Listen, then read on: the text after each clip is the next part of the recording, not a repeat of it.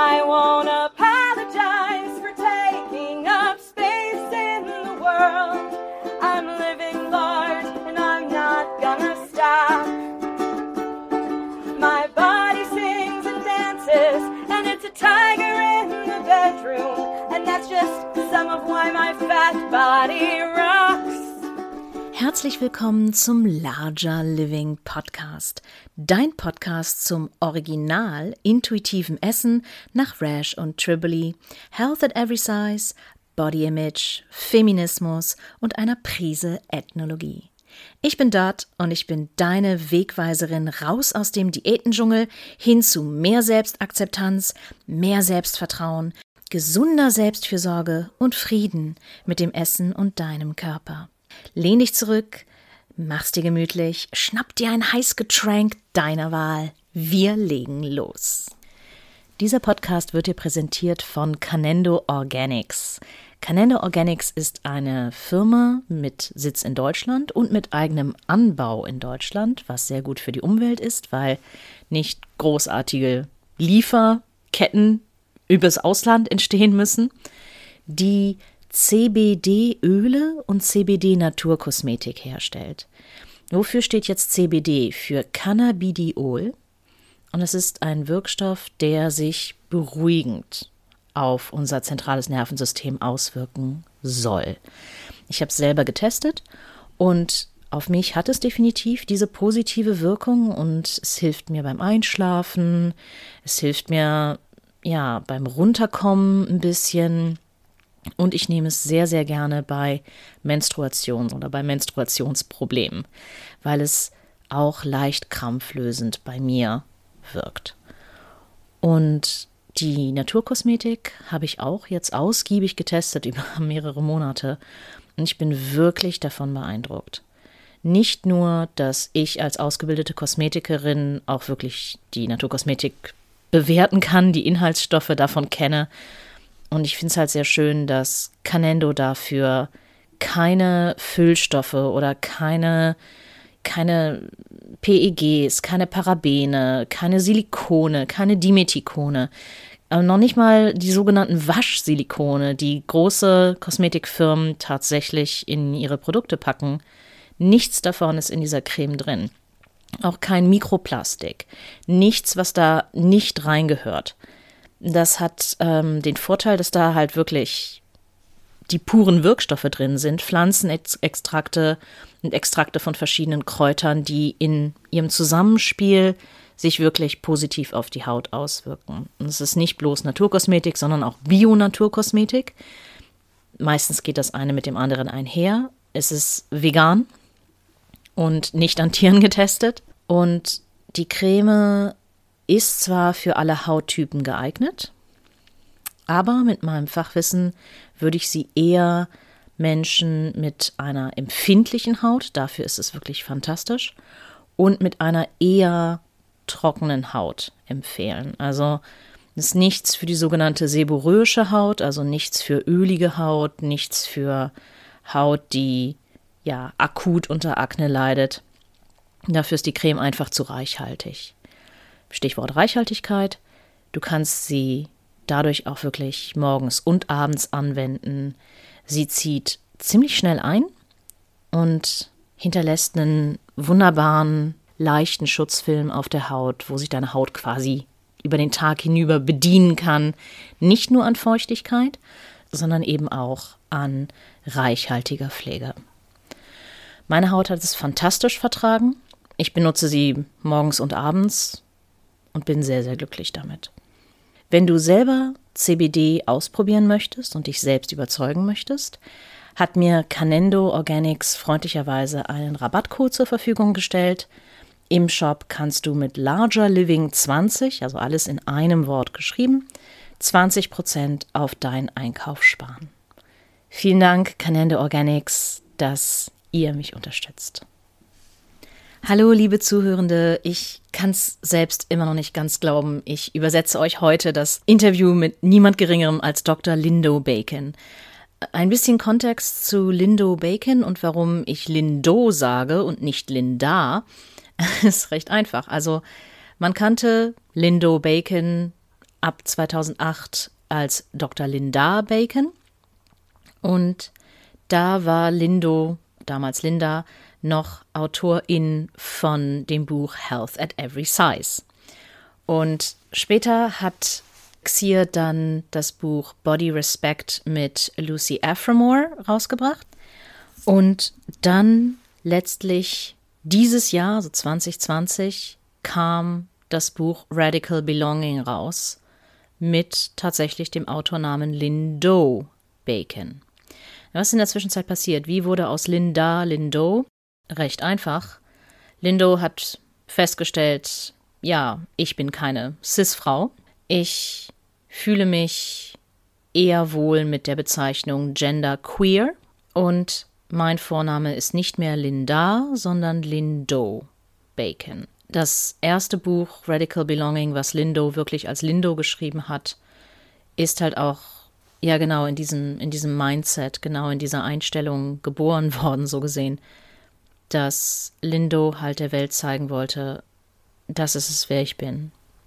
Und der erste Teil des Buches, auf den ich dann noch im Interview ein paar Mal eingehen werde, weil er mich sehr persönlich angesprochen hat, eben weil ich auch nicht cisgender bin, zeugt halt von dem ganzen, ja, hey, ich bin nicht so wie die anderen, ich bin eigentlich schon immer so nicht wie die anderen gewesen und diesem, diesem ganzen sich selbst finden, wodurch Lindo gegangen ist. Ich benutze im Deutschen die Pronomen Xier äh, für Lindo innerhalb dieser Podcast-Episode, einfach weil es im Deutschen keine adäquate, ja, keine adäquate Übersetzung für die Pronomen they, them gibt, weil im Deutschen das Plural sie ist.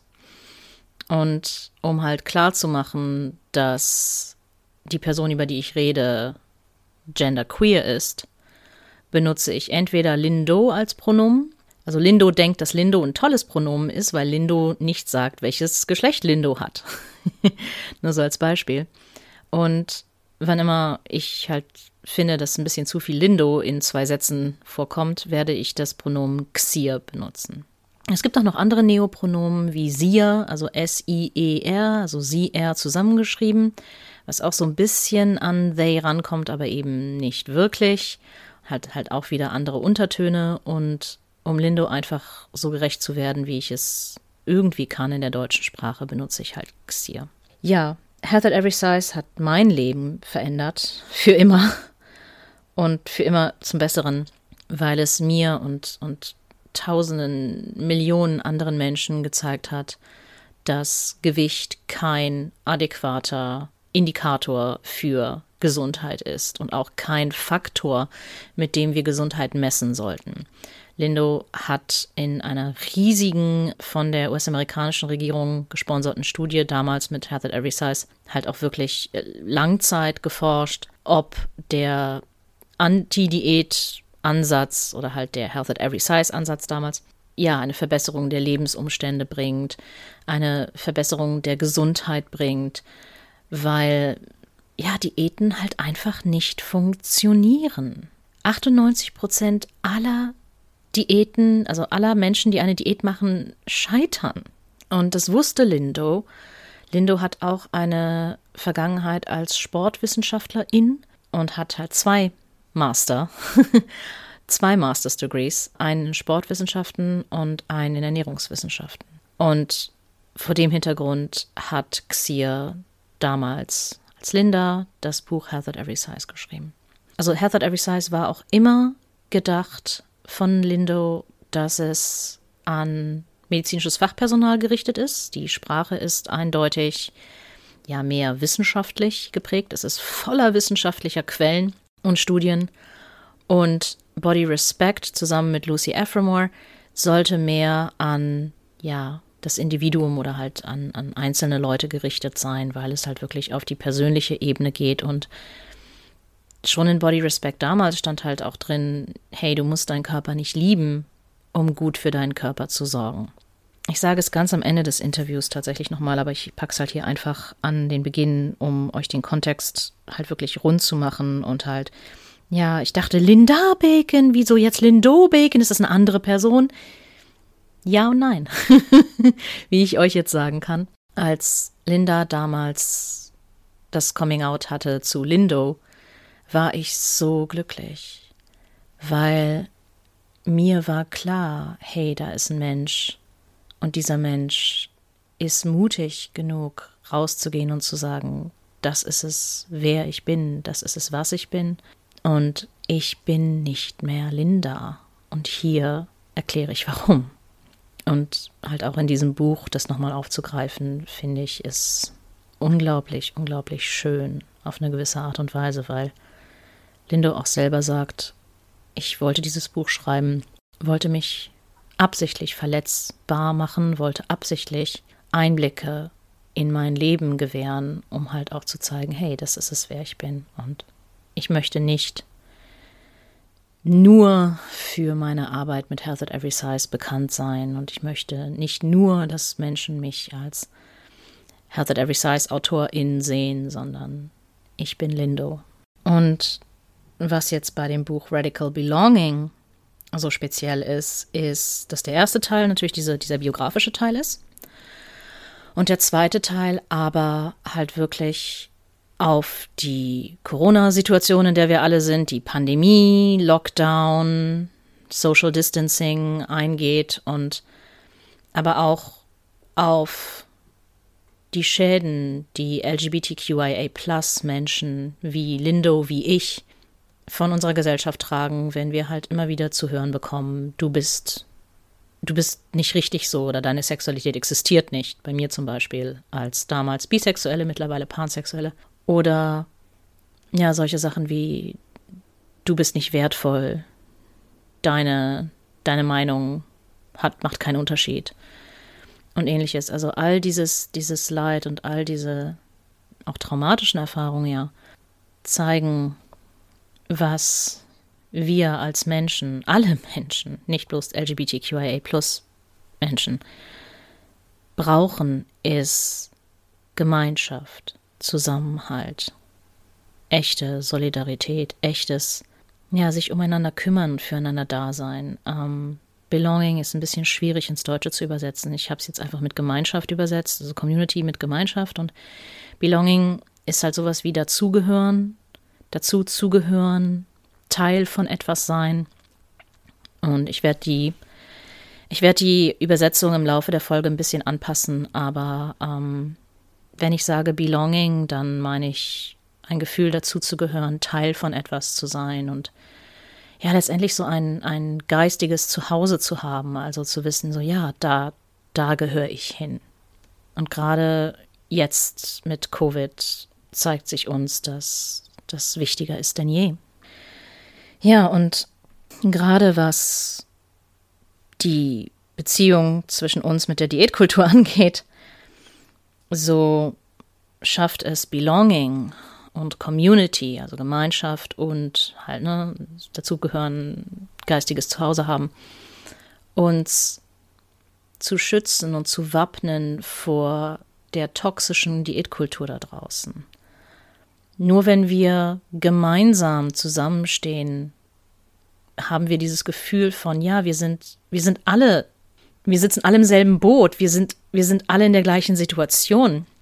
Und anstatt uns gegenseitig zu zerfleischen oder anstatt uns irgendwie gegenseitig fertig zu machen oder irgendwelche, irgendwelche Wettbewerbe zu halten, wer ist jetzt dünner als irgendwer anders oder, oder sonstigen Kram, würde es so viel mehr Sinn machen, sich zusammenzutun und zu sagen, hey, wir, wir helfen uns gegenseitig und wir, wir unterstützen uns gegenseitig. Und das hat das zweite na, nee, das ist nicht das zweite Kapitel, der zweite Teil dieses Buches für mich getan. Also es war das Gefühl, das ich hatte, nachdem ich dieses Buch gelesen habe. Und Lendo war sehr glücklich, als ich das wieder gespiegelt hatte am Anfang und meinte, ja, das, ist genau, was ich mit diesem Buch erreichen wollte, halt dieses, dieses Gemeinschaftsgefühl zu, zu unterstützen, aber halt auch Leute dazu zu bringen, mehr an Gemeinschaft zu denken und halt auch an Community Care was man im Deutschen ungefähr so übersetzen könnte wie ja gemeinschaftsbasierte Pflege oder gemeinschaftsbasierte Fürsorge.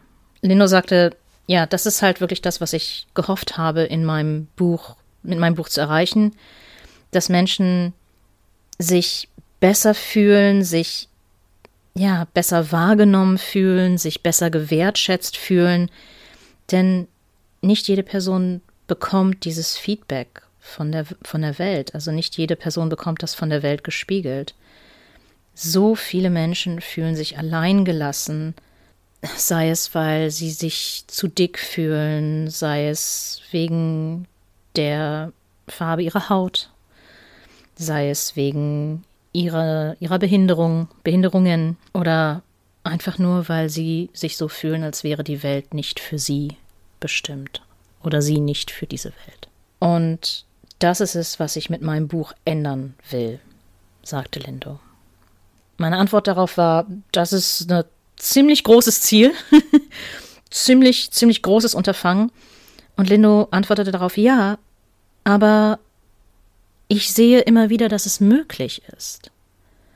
Deine Reaktion zeigt mir, dass das, was ich mit diesem Buch rausbringen wollte, genau das ist, was ich wollte. Wir als Menschheit sind in der Lage, uns zusammenzuschließen und für uns gegenseitig einzustehen und uns zu helfen, wenn wir das nur wollen. Linde meinte auch, wir können, wir können das erreichen. Und ich hoffe, dass das Buch, was ich geschrieben habe, das Buch ist, das das tut und dass ich den Menschen zeigen kann, wie sie sichtbar oder sichtbarer werden und ihnen die Techniken und Tools und Skills, also die Fähigkeiten, Techniken und Tipps und Tricks zeigen kann, die ich kennengelernt habe und die mir geholfen haben, das zu ermöglichen, also Gemeinschaft zu ermöglichen. Echte Gemeinschaft, echte Community. Dann habe ich darüber geredet, dass der Schlüssel, sich dessen bewusst zu werden, insbesondere jetzt bei Diätkultur natürlich, ist es, Achtsamkeit zu pflegen. Also achtsamer zu werden im Umgang mit sich selbst, aber halt auch achtsamer im Umgang mit anderen. Und ich habe Evelyn Triboli zitiert, die gesagt hat, ja, im Grunde genommen intuitives Essen, wenn man das so herunterbricht auf den Grundsatz, dann ist das eine 24-7 Achtsamkeitsmeditation zu machen, nach innen gerichtet, weil eins sich halt auf seine Körpersignale konzentriert. Und Lindo meinte, ah, ich bin nicht ganz einverstanden damit. Denn Achtsamkeit ist wirklich wertvoll, aber sie koppelt uns auch von der Kultur ab, in der wir leben und auch von der Kultur an sich. Denn die vielen schlechten Gefühle, die wir uns selbst gegenüber haben, stammen dadurch, dass wir raus in die Welt gehen und das ist es, was wir zurückgespiegelt bekommen, also all das, was ich halt vorhin gesagt habe. Darum möchte ich das nicht in, eine individuell, in einen individuellen Akt von, ja, es liegt an dir, achtsam zu sein, dann ist alles gut, verwandeln, sondern halt in Gemeinschaft, weil dieser, dieser individuelle Akt ist nicht genug. Das ist nicht genug, um dich vor den echten Erfahrungen von systemischer und struktureller, also systematischer, systemischer und struktureller Diskriminierung zu schützen. Ne, Diskriminierung wie zum Beispiel dir zu sagen, dass du wertlos bist. Also denke ich, dass es einen anderen Schritt gibt, das weiter als der weiter als Achtsamkeit geht. Und der ist über Engagement. Engagement kann man so ein bisschen so übersetzen wie aktiv werden, ähm, sich einzubringen und halt auch zu interagieren mit der Welt. Dieser Schritt halt über die individuelle Achtsamkeit zu gehen, über zu interagieren und sich in der Welt einzubringen, der wird halt sehr wichtig. Und dann habe ich zurückgeantwortet, dass Selbstliebe aktuell in Deutschland trendet. Also Hashtag Selbstliebe auf Instagram ist, ich weiß nicht, wie viele Millionen Mal geteilt. Und es gibt jetzt auch Selbstliebe-Coaches und Liebe dich selbst und ähm, so weiter und so fort. Ganz viele Plus-Size-InfluencerInnen in Deutschland machen das. Und ich sage aber, dass Selbstliebe ist schön und gut und ist großartig und natürlich verdienst du es, dich selbst zu lieben. Jeder sollte sich selbst lieben. Ich wünsche mir das wirklich für jeden. Erstens ist es nicht unbedingt für jede Person möglich von Anfang an, aber das ist ein anderes Thema für einen anderen Podcast. Ähm, aber was ich sage, Selbstliebe ist nur der Anfang. Also was ist, wenn du dich dann am Ende selbst liebst? dann trittst du natürlich auch für deine Rechte ein. Und du trittst ein dafür, gleichwertig behandelt zu werden. Du trittst ein dafür, gesehen, gehört zu werden. Du trittst ein für deine politischen Interessen. Du trittst ein für das, was dir wichtig ist, für deine Werte. Du trittst ein für deine Überzeugung. Selbstliebe ist nur der Anfang. Das Selbstbewusstsein, denken viele, ist immer so die Nase nach oben halten und irgendwie denkt man ist besser als irgendwas anderes. Keineswegs. Selbstbewusstsein bedeutet dir deiner selbst bewusst zu werden und halt deiner eigenen Werte bewusst zu werden. Diese Instagram-Selbstliebe allein wird dich halt nicht weiterbringen, denn das ist nur der erste Schritt. Und meine Frage war, was, was sagt Lindo zu dieser Instagram-Selbstliebe? Und Lindos Antwort war ziemlich eindeutig. Lindo sagte, ja, diese, diese Marketplace-Selbstliebe, diese Instagram-Selbstliebe, die wir da draußen sehen, diese individuelle Selbstliebe, ist auch ein Zitat direkt von dem Buch. Instagram-Selbstliebe ist das Löffelchen voll Zucker, was die bittere Unterdrückung versüßt. Und das Ding ist, du wirst immer noch unterdrückt, egal wie sehr du dich selbst liebst. Du bist immer noch in Systemen, die dazu beitragen, dass du täglich unterdrückt wirst, dass du nicht gleichwertig behandelt wirst, dass du nicht den gleichen Zugang hast wie andere Leute. Und Lindo meinte, es wird zwar leichter, dein Leben zu, zu meistern jeden Tag, aber die Unterdrückung ist ja immer noch da. Deswegen brauchen wir als Menschen Community, wir brauchen Gemeinschaft. Wonach wir uns wirklich sehnen, ist ein Gefühl des Dazugehörens und ein Gefühl der Wertschätzung anderer Menschen. Und es ist auch nichts Schlimmes daran, anderer Leute Liebe und Akzeptanz zu brauchen, denn das heißt, dass wir menschlich sind. Das ist auch Teil unserer Menschlichkeit. Unsere Biologie ist darauf ausgelegt zu wollen, dass andere Menschen uns mögen. Zurückweisung schmerzt und nicht bloß im übertragenen Sinne, sondern wenn äh, Menschen in ein MRI, also in einen äh, Computertomographen-Scan gesteckt werden, dann sieht man, dass wenn sie ja Zurückweisungen erfahren oder halt über Zurückweisung reden, dass dieselben Gehirnareale aufleuchten wie bei physischen Schmerzen. Also Zurückweisung tut wirklich weh. Und dazugehören ist wirklich wichtig für uns als Menschen, wenn wir sie erfahren, dann leben wir in einem ständigen Zustand der Angst vor Ablehnung und Stress. Und das ist nicht gut für uns. Ist nicht gut für uns mental, ist auch nicht gut für unseren Körper, sagt Lindo. Denn unser Cortisol-Level steigt und auch andere Stresshormone, Adrenalin auch zum Beispiel. Und dieser Stress schlägt sich auf unsere Körper nieder. Das heißt nicht umsonst psychosomatische Krankheiten. Je mehr wir unsere Fähigkeiten mit Stigma und Diskriminierung umzugehen, verbessern, desto mehr können wir unsere Verteidigung stärken und es durchstehen. Und diese Strategien wie zum Beispiel Gemeinschaft zu bilden und liebende, unterstützende Freunde zu haben, all das kann dich nicht nur gegen den Stress und den Schaden von Unterdrückung, der real ist, schützen, sondern dir auch langfristig helfen, stärker zu werden und dich voll zu entfalten.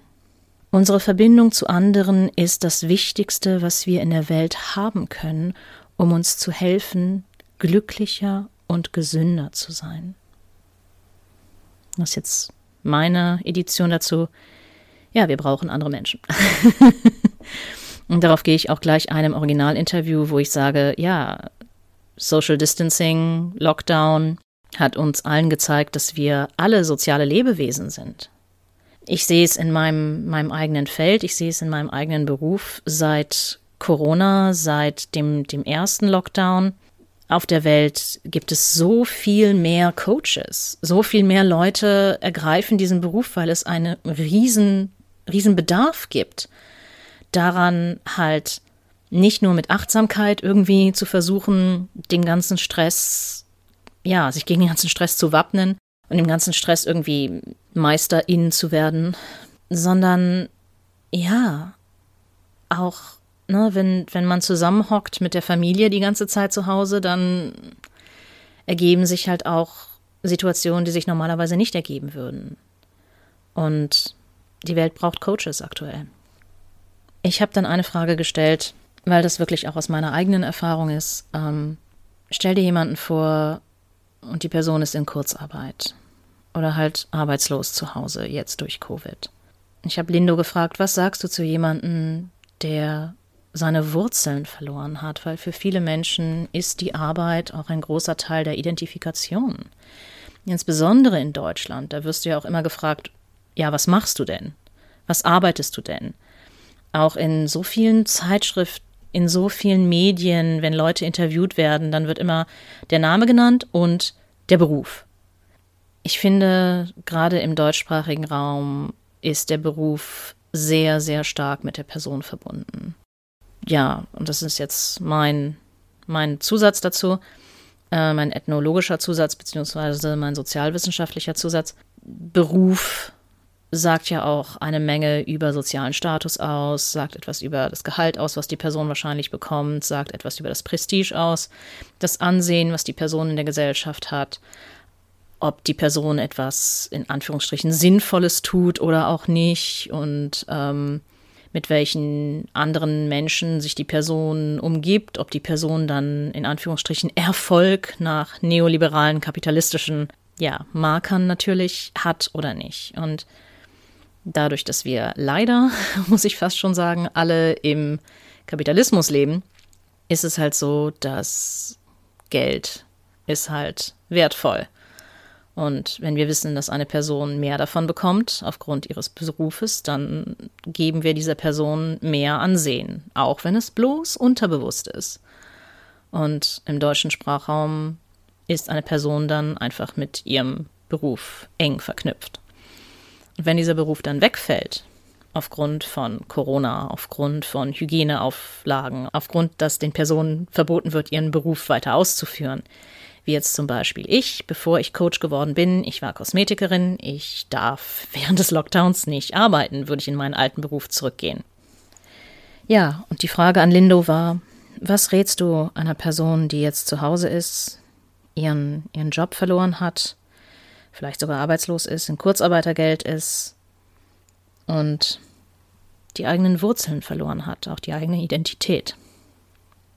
Und Lindo sagte, das erste ist, dass wir Mitgefühl entgegenbringen. Es ist hart, halt seine Wurzeln zu verlieren. Aber wir brauchen auch einen strukturellen Wandel.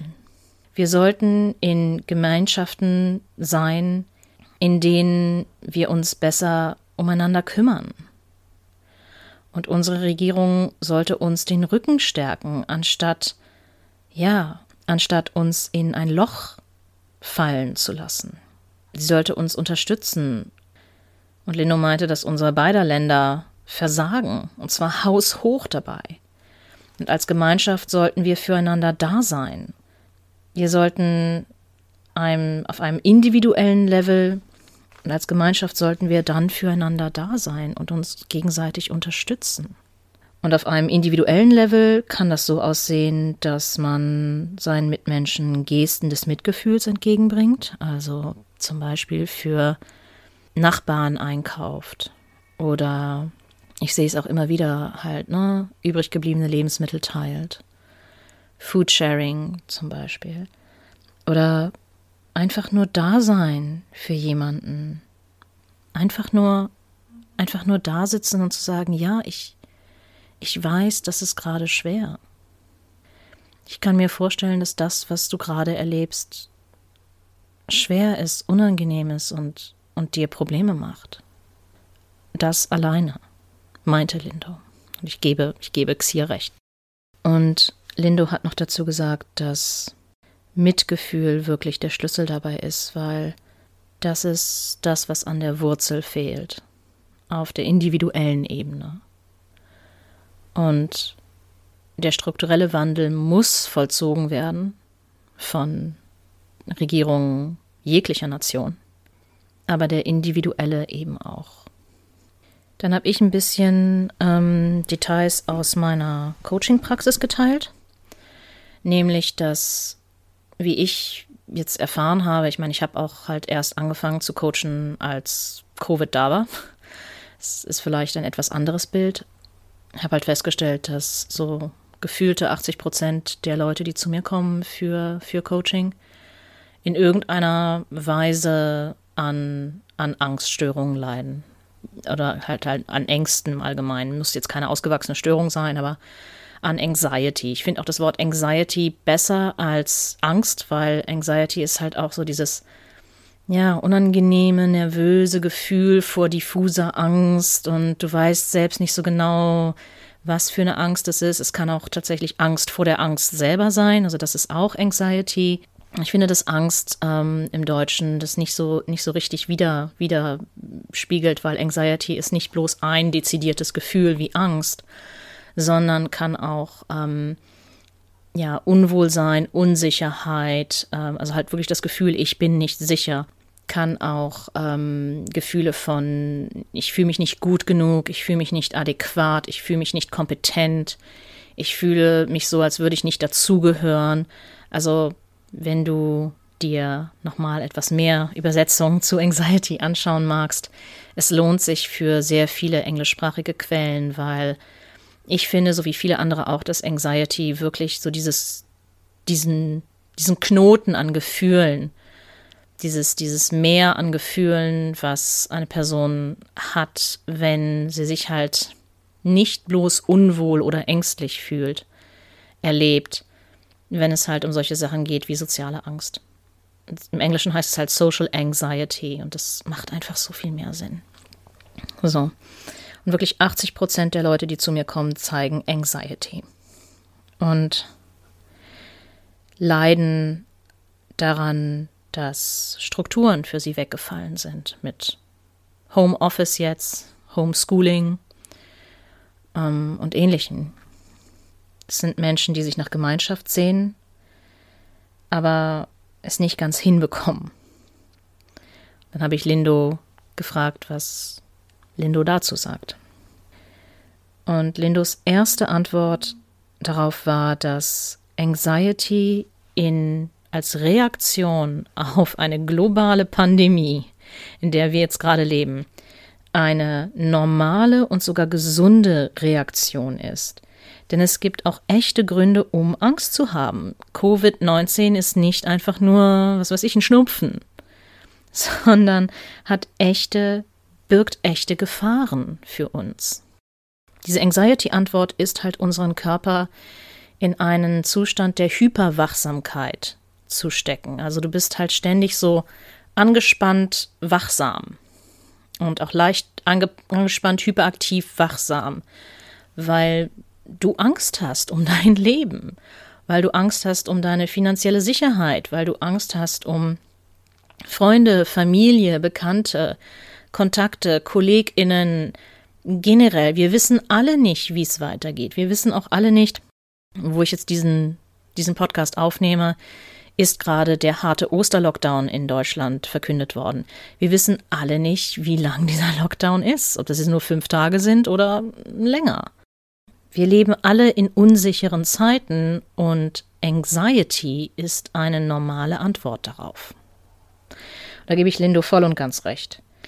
Achso, und Lindo hat noch dazu gesagt, dass diese, diese Hyperwachsamkeit und dieses, dieses sehr bewusste Wahrnehmen deiner Umgebung dazu da ist, um dich zu beschützen. Es ist auch schmerzhaft, wenn wir dem nachgeben, weil es, ja, halt die Cortisolausschüttung fördert, weil es psychosomatische Krankheiten fördert, weil es Stress fördert, weil es halt alles, was mit Stress verbunden ist, fördert. Lindo sagte dann, dass im Moment sind wir okay. Also wenn wir dem nachgeben, sind wir halt in dem Moment in Ordnung, weil wir halt für uns selbst sorgen und wir sorgen für unser Überleben. Aber was ist, wenn dieser Zustand anhält? Und Corona hält jetzt über ein Jahr lang an. Das fordert, es fordert seine Tribute für unsere Psyche, aber halt auch für unsere Körper. Wir können uns halt auf den Moment beruhen, Wir können in das Hier und Jetzt zurückgehen. Und die ängstlichen Gefühle drehen sich um Sachen, die meistens noch nicht da sind, also die nicht real sind. Es, es dreht sich halt um, um eine unsichere Zukunft. Du, du, du weißt halt nicht, ob diese Zukunft jetzt passiert oder nicht. Du kannst nicht in die Zukunft gucken. Der Schlüssel, um mit diesen diffusen Zukunftsängsten umzugehen, laut Lindo, ist es halt zurück in das Hier und Jetzt zu gehen und sich zu fragen, okay, was brauche ich im Hier und Jetzt? Was ist der nächste, kleinste Schritt, den ich heute, jetzt, hier machen kann, um mich besser zu fühlen? Sei es körperlich, sei es psychisch. Und dann ist es aber so, dass man dann quasi zurück ins Hier und Jetzt geht, man wird wieder handlungsfähig, aber das lässt die ganzen realen Probleme, die man hat, ja auch nicht verschwinden. Also die Zukunft ist immer noch ungewiss, die Probleme sind immer noch da. Du kannst dann beides gleichzeitig machen. Du kannst dir Gedanken darum machen, okay, was sind jetzt die nächsten Schritte, die ich einleiten sollte, damit es mir nach wie vor gut geht? Und trotzdem im Hier und Jetzt bleiben. Weil im Hier und Jetzt, wenn du tief durchatmest, wenn du dich auf deinen Körper konzentrierst, dann bist du okay, dann geht's dir gut, sagte Lindo. Du kannst dann wieder ein bisschen in die Zukunft planen. So sehr, wie du es halt sehen kannst. Und Lindo sagte noch, dass Achtsamkeit halt super ist bei unsicherer Zukunft, um halt, ja, sich wieder handlungsfähig zu machen und halt wieder im Hier und Jetzt anzukommen. Nur, dass die Achtsamkeit es schafft, die schlechte Richtung, in die deine Gedanken vorher gegangen sind, abzufedern. Und ich habe darauf geantwortet, dass ich finde, dass es das, was Lindo gesagt hat, damit die schlechte Richtung abfedern, eine so brillante Formulierung ist, weil das Schlechte passiert ja nach wie vor. Die Zukunft ist nach wie vor ungewiss und so weiter und so fort.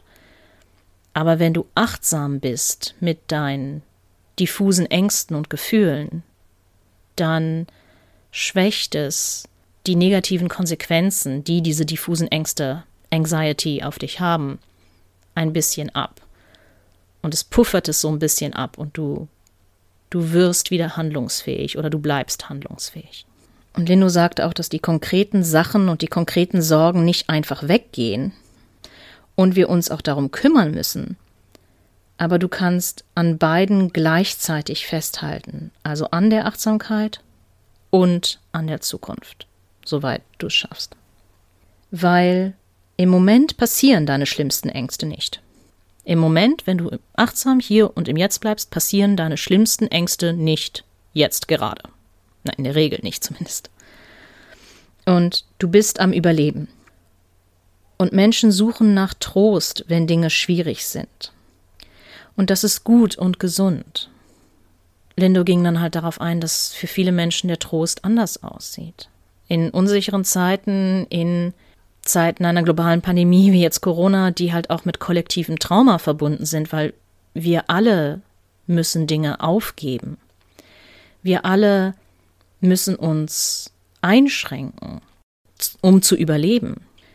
In solchen Zeiten ist es gut und gesund, nach Trost zu suchen. Für einige Menschen ist das Essen, für andere Menschen ist das Alkohol und Drogen, für andere Menschen ist das übermäßig viel Sport treiben zum Beispiel. Für andere Menschen, keine Ahnung, exzessives Masturbieren, jetzt nur als Beispiel. Für andere Menschen ist es exzessives Schlafen, da kenne ich auch einige, die das machen. Und das ist ganz normal. Wir lenken uns halt auch ab von der Tragödie, in der wir alle gerade sind. Und wir können halt selber bestimmen, wie wir uns ablenken. Sei es jetzt mit Freunden, mit PartnerInnen, Familie, mit unseren Haustieren, mit auf der Couch sitzen und Netflix gucken, Videospiele spielen, Brettspiele spielen, ein neues Hobby lernen, neue Sprache lernen, Banana Bread backen oder halt Alkohol und Drogen nehmen. Manche dieser dieser Fähigkeiten und dieser äh, Techniken sind halt langfristiger wirksam als andere. Und Lindo wollte halt auch nochmal ganz eindeutig betonen, dass Alkohol und Drogen auch Lösungen dafür sind, aber dass die halt eher zu der kurzfristigeren Sorte gehören. Es ist eine kurzfristige Hilfe bei exzessivem Stress. Und die Frage ist, was wollen wir tun, um für uns zu sorgen? Wir können aktuell nicht auf alle unsere Ressourcen zurückgreifen, die wir vor dem Lockdown hatten. Lindo bringt das Beispiel an, wenn ich, um meine Aggression loszuwerden, mit FreundInnen Tennis spielen gehe, um dann ne, auf den Ball einzudreschen und irgendwie mich gut zu fühlen und meine Aggression loszuwerden, das geht aktuell nicht. Oder alleine Menschen zu umarmen, das fehlt mir persönlich auch sehr. Essen ist halt auch kurzfristig, wenn es das, das, das die einzige Strategie der Wahl ist, so ne, der beste Freund und der schlimmste Feind gleichzeitig. Essen alleine kann auch nicht alle Bedürfnisse abdecken. Genauso wie Drogen oder Alkohol das auch nicht schafft. Wir machen uns deswegen fertig, dass wir auf kurzfristige Lösungen zurückgreifen. Aber die wichtigste Lösung, laut Lindo, ist dabei Akzeptanz und Mitgefühl. Denn wenigstens haben wir etwas, selbst wenn du dich für eine kurzfristige Lösung ja entscheidest oder ja halt einfach dir nur eine kurzfristige Lösung einfällt aktuell bei Corona, dann kannst du akzeptieren und dir selbst gegenüber Mitgefühl zeigen, dass das ist die Lösung, die du hast. Wir sollten generell weniger Wertung und Bewertung uns gegenüber erbringen und unser kollektives Überleben honorieren. Du bist immer noch hier. Wir sind alle immer noch hier, trotz der Pandemie. Lindo sagt ganz richtig, dass es mehr bringt, eine größere Bandbreite an Strategien und Wegen und ja, Fähigkeiten und Skills und Fertigkeiten und Hobbys zu aufzustellen, um für uns zu sorgen. Und da gebe ich jetzt noch ein bisschen Kontext aus meiner Coaching-Erfahrung für euch, weil diese Folgen ja auch immer so ein bisschen Bonusmaterial haben für diejenigen, die auch schon das englische Interview gehört haben. Wenn du zu mir kommst und ich mit dir arbeite und du hast eine Bewältigungsstrategie, wie jetzt zum Beispiel zu essen bei jeglichem Gefühl. Ich nenne es reaktiv zu essen, also egal welchen emotionellen Ausbruch du hast, du isst. Das ist wie so eine automatische Reaktion. Ich bin traurig, ich esse. Ich bin, ich bin wütend, ich esse. Ich bin, ich bin traurig, ich esse. Ich bin wütend, ich esse. Ich bin freudig, ich esse. Ich will was feiern, ich esse. Ich bin am Boden zerstört, ich esse. Ich bin gelangweilt, ich esse. Ich bin, ich bin, wie auch immer. Ich weiß nicht, was ich fühle, ich esse. Wenn die Standardantwort bei dir ist ich, ich esse, oder halt genauso, ich greife zur Flasche zum Beispiel, dann, dann stimmt was nicht, weil dann nutzt du nur eine einzige Ressource, um deinen Stress runter zu regeln. Und ich werde niemals, niemals da sitzen und dir sagen, dass du diese Ressource nicht weiter nutzen darfst denn du hast eine wirksame Ressource für dich gefunden. Herzlichen Glückwunsch. Du tust das Beste nach deinen Möglichkeiten, um zu überleben. Nein, wenn du mit mir arbeitest, dann geht es darum, herauszufinden, welche anderen Ressourcen du in dein Leben bringen kannst, um darauf aufzubauen. Denn jegliche Ressource, die dich herunterreguliert beim Stress, die dich auch wieder in einen Handlung hineinbringt, also dass du wieder handlungsfähig bist und dass du dann halt auch wieder Entscheidungen treffen kannst, zum Beispiel, dass du dich aus dem Hochstress selbst herunterregulierst oder halt auch mit Hilfe von anderen herunterregulierst und dass du dein Leben wieder selbstbestimmt leben kannst. Das ist es, was ich vermitteln will. Das ist auch das, was Lindo vermitteln will, was auch in dem Buch drin steht. Es bringt nichts, Menschen zu beschämen für ihre Bewältigungsstrategien. Und wenn das Drogennehmen ist, dann ist das Drogennehmen. Es sollte nur nicht die einzige Bewältigungsstrategie sein, sondern nur eine von vielen. Das war jetzt mein Kommentar dazu. Was ich dann noch im Originalinterview gesagt habe, ist, dass ich in einem früheren Interview mit Lindo es so schön fand, dass Lindo gesagt hatte bei Christy Harrison, Food Psych, ähm, ich zitiere, wir sollten Bewältigungsstrategien feiern. Und ich, ich gebe Lindo 100%ig recht. Wir sollten Bewältigungsstrategien feiern.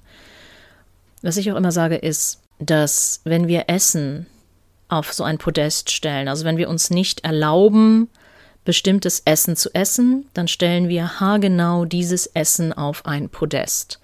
Also dann wird aus dem, ja, es ist halt ein Schokoriegel, der Schokoriegel. Uh, Schoko, oh, Schokomuffin. Uh, Schokoriegel. Mm, Schokokuchen.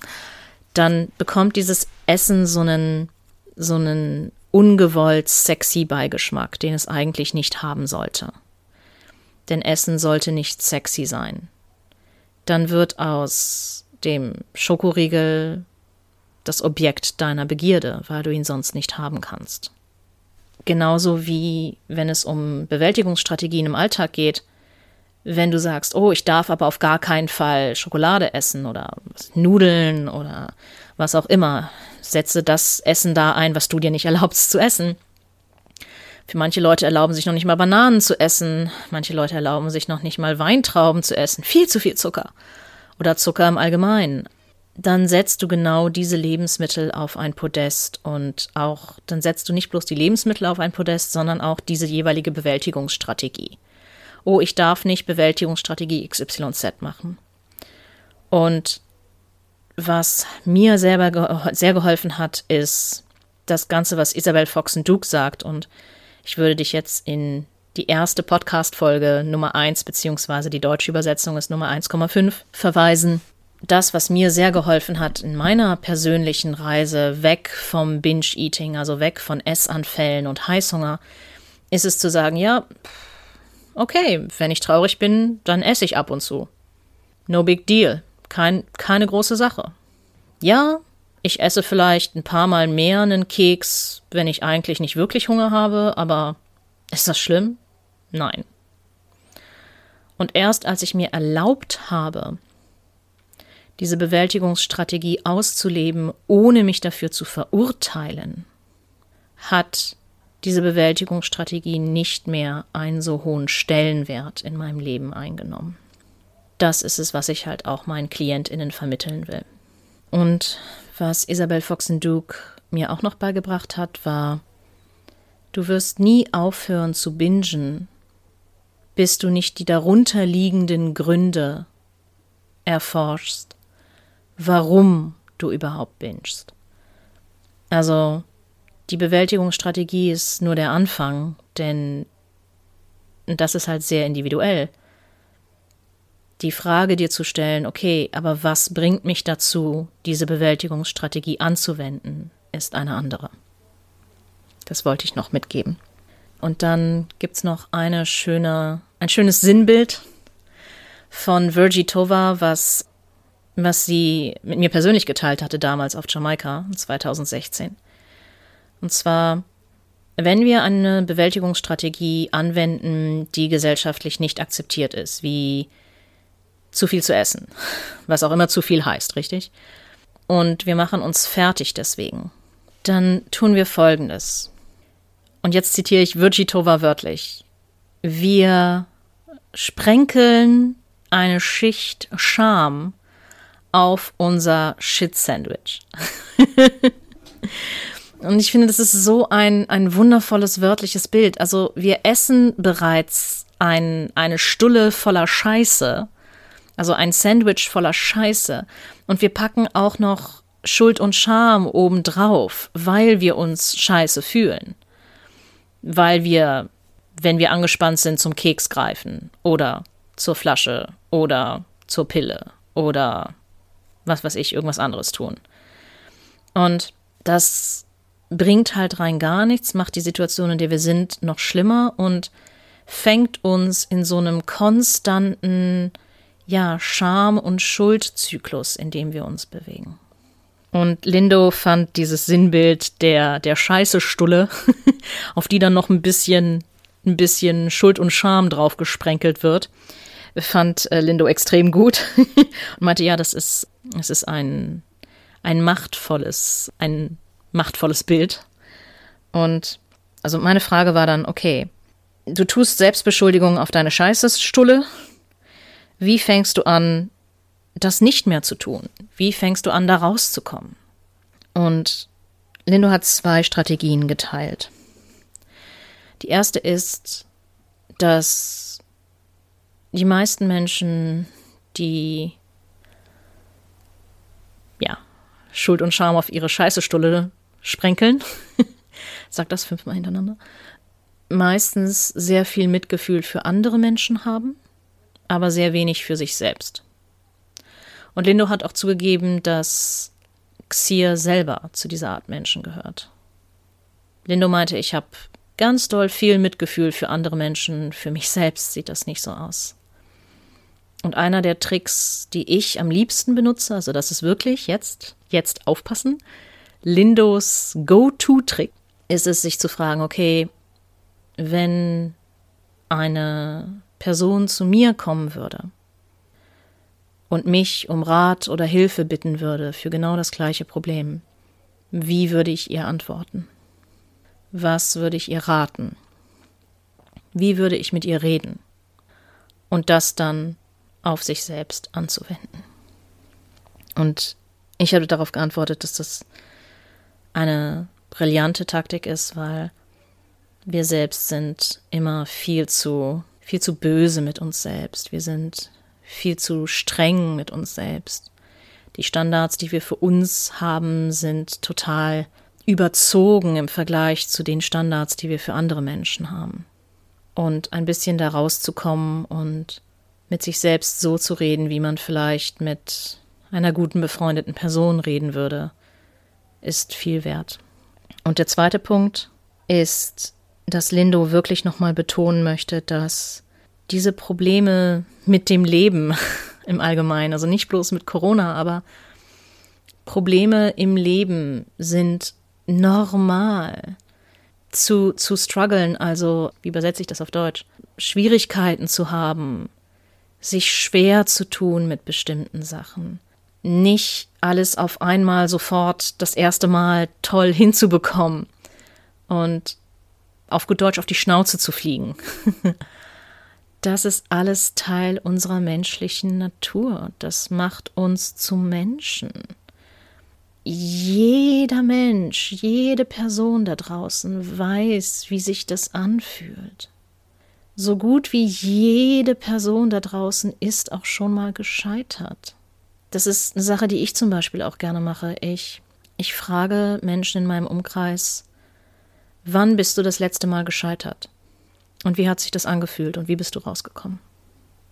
Mach das mal als kleine Übung, du wirst erstaunt sein, was dir deine Mitmenschen antworten. Das kommt jetzt von mir, der Input, nicht von Lindo, aber. Und Lindo meinte halt auch, wenn wir uns mit anderen über das Leben und die Probleme des Lebens austauschen, dann verbindet das. Menschlich sein verbindet. Besonders jetzt in der Corona-Zeit, besonders jetzt, wo wir alle uns zurücknehmen und verzichten und nicht in den Urlaub fahren, unsere Masken tragen, Abstand halten, darauf verzichten, unsere Freundinnen und Bekannten zu umarmen, dar darauf, dass wir verzichten, unsere, unsere Eltern und Großeltern zu besuchen und ähnliches oder dass die dass die EnkelInnen ihre, ihre Großeltern nicht besuchen, zum Beispiel. Solche Geschichten. Und ich glaube, das ist eine Sache, wo wir wirklich alle das kollektive Leid teilen können, aber halt auch uns kollektiv unterstützen können und sagen so, ja, das, das kenne ich. Ich weiß, wie sich das anfühlt. Und darüber können wir uns auch verbinden. Also nicht bloß über Leid, aber halt auch über kollektive Freude. Nämlich, dass wir uns alle kollektiv freuen, sobald wir wieder Menschen umarmen dürfen. Also ich weiß, ich werde, sobald ich wieder Menschen umarmen darf, das definitiv tun. definitiv. Und Lindo ist dann nochmal auf die Drogensucht eingegangen oder auf die Thematik der Sucht im Allgemeinen. Lindo geht auch in Health at Every Size sehr darauf ein und in Radical Belonging auch nochmal.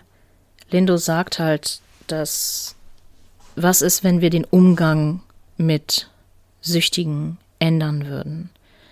Was wäre, wenn wir uns anders ihnen gegenüber verhalten würden? Was wäre, wenn wir anders mit ihnen reden würden? Und wenn wir solche Sachen sagen würden wie, hey, weißt du, wenn du high bist, dann, dann vermisse ich dich. Ich, verm ich vermisse es, denn Drogen entkoppeln uns auch von dem Miteinander und entkoppeln uns von, von unseren lieben Menschen. Hey, wenn du high bist, dann, dann vermisse ich dich. Wie geht's dir? Was, was machst du? Was ist los? Kann ich dir helfen? Was brauchst du? Wenn wir so mit Süchtigen umgehen würden, würde sich ganz schön was ändern, sagt Lindo. Und ich, ich gebe Lindo da auch 100%ig recht.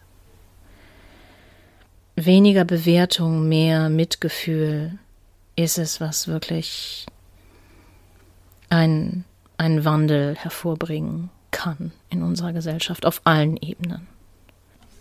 Und Lindo sagte halt auch nochmal, dass die Lösung ist halt radikales Miteinander, radikales Dazugehören, radical belonging, also dein, dein Zuhause finden. Das ist schwierig dann auf Deutsch zu übersetzen. Radical belonging halt, das ist die Lösung, denn mit allen Fehlern angenommen zu werden, Menschen gleichen Zugang zu ermöglichen und auch gleiche Möglichkeiten zu ermöglichen, weil die Welt da draußen ist nicht gerecht. Das zu ermöglichen, zu schaffen, das fördert eine Kultur der Gemeinschaft, des Dazugehörens, des Miteinanders. Und das ist es, was Lindo erreichen will. Ja, ich habe dann noch einen Aspekt geteilt, den ich sehr selten anspreche. Und das ist eine relativ neue Erkenntnis für mich. Und zwar, wie ich mit Hatern umgehe, also wie ich mit Hass und Hassrede umgehe persönlich. Das ist, ich bin mir bewusst, dass das eine sehr persönliche Einstellung ist und dass nicht jede Person diese Einstellung hat oder auch haben muss. Aber es kommt auch immer darauf an, wie viel Energie ich habe, logischerweise. Aber nehmen wir jetzt mal an, ich hätte viel Energie und es würde mir eine Person mit Hass und Hassrede entgegenkommen. Und ich hätte, ich hätte genug Energiereserven übrig. Dann kann ich mich auch dazu entscheiden, Hass nicht mit Hass zu erwidern, beziehungsweise auf Hass nicht mit Ablehnung zu reagieren. Das ist, eine, wie gesagt, eine sehr neue Erkenntnis von mir. Ich habe es ein paar Mal ausgetestet. Ähm, ein paar Mal habe ich so eher die satirische Route eingeschlagen. Anderen, ein paar andere Male, ja, eine sehr verkürzte Route, wo ich der Person einfach nur einen schönen Tag gewünscht habe und dass ich mich freue, dass sie sich selbst so liebt und ähnliches. Oder Manchmal frage ich auch. Ich freue mich sehr für, also manchmal sage ich, ich freue mich sehr für dich, dass du es geschafft hast, deine 135.871 Kilo abzunehmen ähm, und dass dein Leben jetzt so viel besser ist und du keine Schmerzen mehr hast. Ähm, warum denkst du, dass das bei mir automatisch auch der Fall ist? Und warum denkst du, also wie kommst du darauf? Und das ist eine eine relativ kontroverse Technik, um mit Hass und Hassrede umzugehen. Nennt sich Counter Speech, also Gegenrede, wortwörtlich übersetzt. Und es gibt ganze Rhetorikseminare dafür. Ich habe ich hab persönlich noch keine besucht selber, aber ich äh, habe mich ein bisschen schlau gelesen darin. Ich habe für mich selbst beschlossen, dass ich, wenn ich Hass und Hassrede begegne, mehr mit Counter-Speech darauf reagieren möchte. weil ich festgestellt habe, dass Ignorieren langfristig nicht die beste Strategie ist, weil Ignorieren tut gar nichts. Also ignorieren setzt nicht wirklich ein Zeichen, ignorieren unterstützt nicht wirklich die Leute, die diese Kommentare auch sehen. Ich kann nicht jeden Hasskommentar moderieren.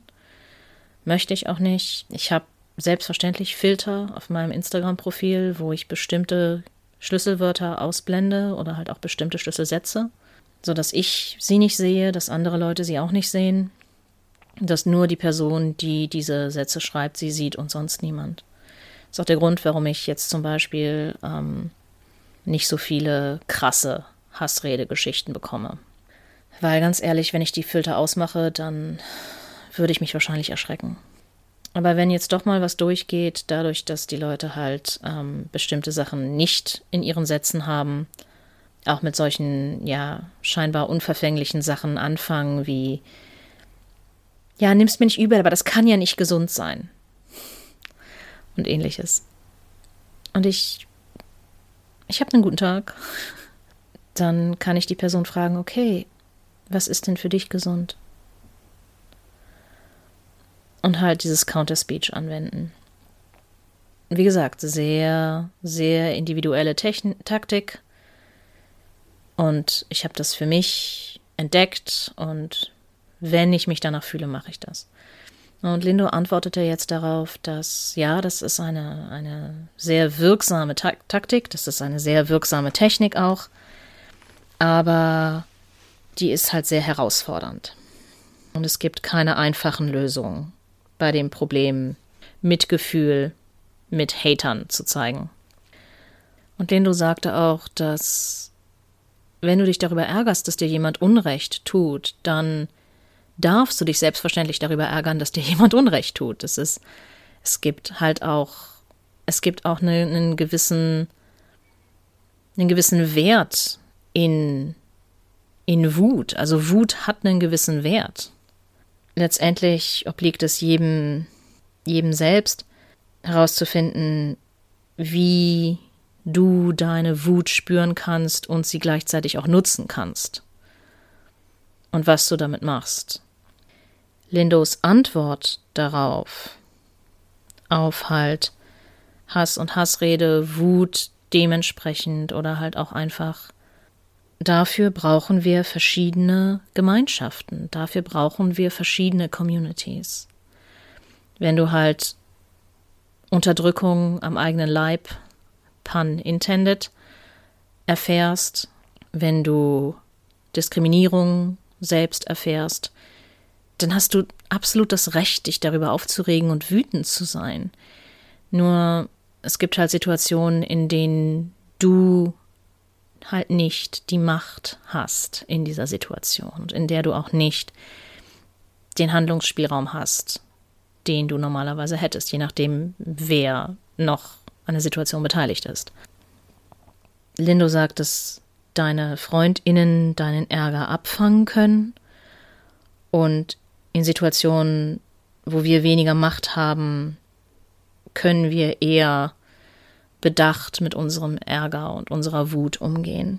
Wir sind so oft reaktiv, aber unser Ärger gewährt uns halt auch Fokus.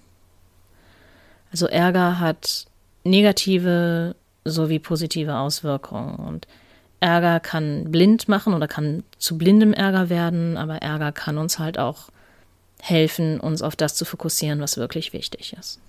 Mein, mein Zusatz dazu war, dass gute Freunde dir halt auch helfen können, für schwierige Konversationen, für schwierige Gespräche ähm, zu üben. Also wenn du jetzt ein Vorstellungsgespräch hast zum Beispiel. Das hat jetzt nicht so viel mit Ärger und Wut zu tun, aber ja, also in Situationen, in denen du halt nicht so viel Macht hast, kannst du gute Freunde nutzen, um diese Gespräche zu üben. Oder wenn dir ein schwieriges Gespräch mit einer anderen befreundeten Person vorsteht. Dann kannst du dein Netzwerk dazu nutzen, um für diese schwierigen Gespräche zu üben. Ich habe es selbst tausendmal gemacht. Also wirklich keine Schande daran. Das macht dich nicht zu einem einer schlechteren Rednerin. So, dann habe ich noch meine letzte Frage an Lindo gestellt und das war, was ist eine Frage oder ein Thema, das dir selten gestellt wird, du aber darauf brennst, es zu beantworten? Nach einiger Überlegenszeit antwortete Lindo damit, dass, ich zitiere, ich habe diese öffentliche Persona, also diese öffentliche Person im Raum.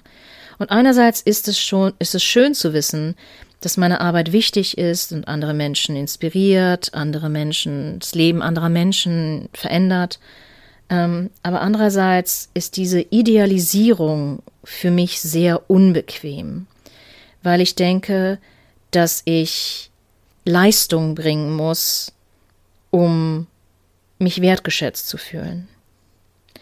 Und ich habe Angst davor, es an einem Punkt nicht zu schaffen. Vielleicht findest du etwas in meinem Buch, was du nicht magst. Und deine Wertschätzung ist abhängig von der Produktion dieses, dieses Etwas, dieser Persona. Es fühlt sich wie sehr viel Druck an, und zwar ständig. Und ich bin nicht diese Person, ich bin nicht dieses, diese Persona.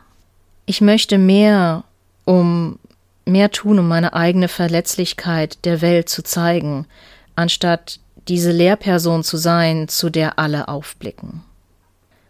Ich möchte, dass Leute mich mögen, selbst wenn ich Fehler mache. Ich möchte dieses Gefühl dazu zu gehören auch für mich haben und ich möchte dieses Gefühl der Offenheit mir gegenüber auch angeboten bekommen. Ich habe Angst, dass dies nicht da ist. Das war Lindos Zitat und ähm, ich bin damals während des Interviews wirklich, ja, mir kamen dann echt die Tränen in, den, in die Augen, weil das ist so ein Aspekt, den wir selten von unseren von unseren HeldInnen sehen, von unseren, von unseren Vorbildern, von, von den Menschen, die uns inspiriert haben, oder? Und ich habe Folgendes darauf geantwortet. Und ich habe Angst, dass das nicht da ist. Ich möchte das anbieten, darum habe ich dieses Buch geschrieben, um, um das dieser Welt anzubieten, die ich brauche, aber jede andere Person braucht das auch für sich. Also nochmal zu zeigen, dieses Buch ist für Lindo sehr, sehr persönlich. Und ja, auf gut Deutsch, Lindo hat sich mit diesem Buch ziemlich nackig gemacht. Die eigene Geschichte halt sehr intim geteilt und ich finde es, ich finde es beeindruckend, dass wir als Fans von, von jemandem sehr selten diese Seite sehen wir, wir schauen halt wirklich nach oben. Ne? Also wir, wir, be, wir bewundern die Person.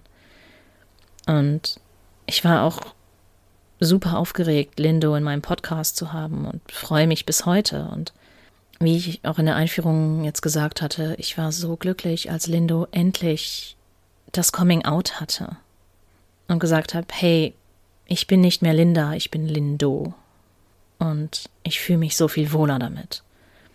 Ich habe auch Lindo lächeln sehen und ich habe ich hab gesehen, ja, das, das, das ist diese Person, das, das, das ist ihr, ihr wahres, echtes Selbst.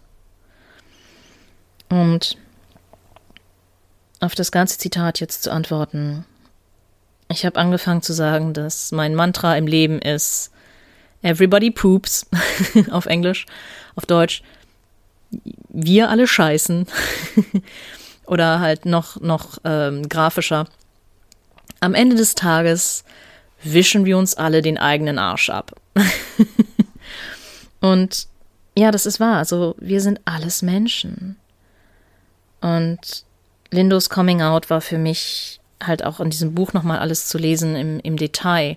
Nicht bloß in, auf Social Media oder halt im Internet im Allgemeinen, sondern wirklich von Lindos Perspektive selbst geschrieben, war für mich so heilsam, weil es sehr viele Parallelen zu meiner Geschichte gibt. In der Orientierungsfolge teile ich halt auch, warum ich mich nicht als Cis-Frau identifiziere und so weiter. Da muss ich jetzt nicht im Detail drauf eingehen. Nur, dass ich halt Femme als mein Gender nutze. Und weiterhin die weiblichen Pronomen. Ich habe Lindo direkt geantwortet, du musst nicht performen, du musst keine Leistung erbringen, um inhärenten Wert zu haben, weil du ihn von vornherein hast. Du musst nicht auf eine bestimmte Art und Weise dich verhalten, um irgendjemandes Erwartungen zu entsprechen.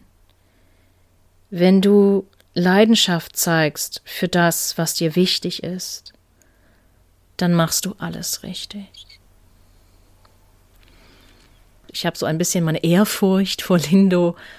Na, abgelegt klingt vielleicht zu viel, aber ähm, es hat einfach so gut getan, Lindos Menschlichkeit zu sehen. Und ich glaube, das unterstreicht den Punkt, den Lindo vorhin gemacht hat. Sehr gut.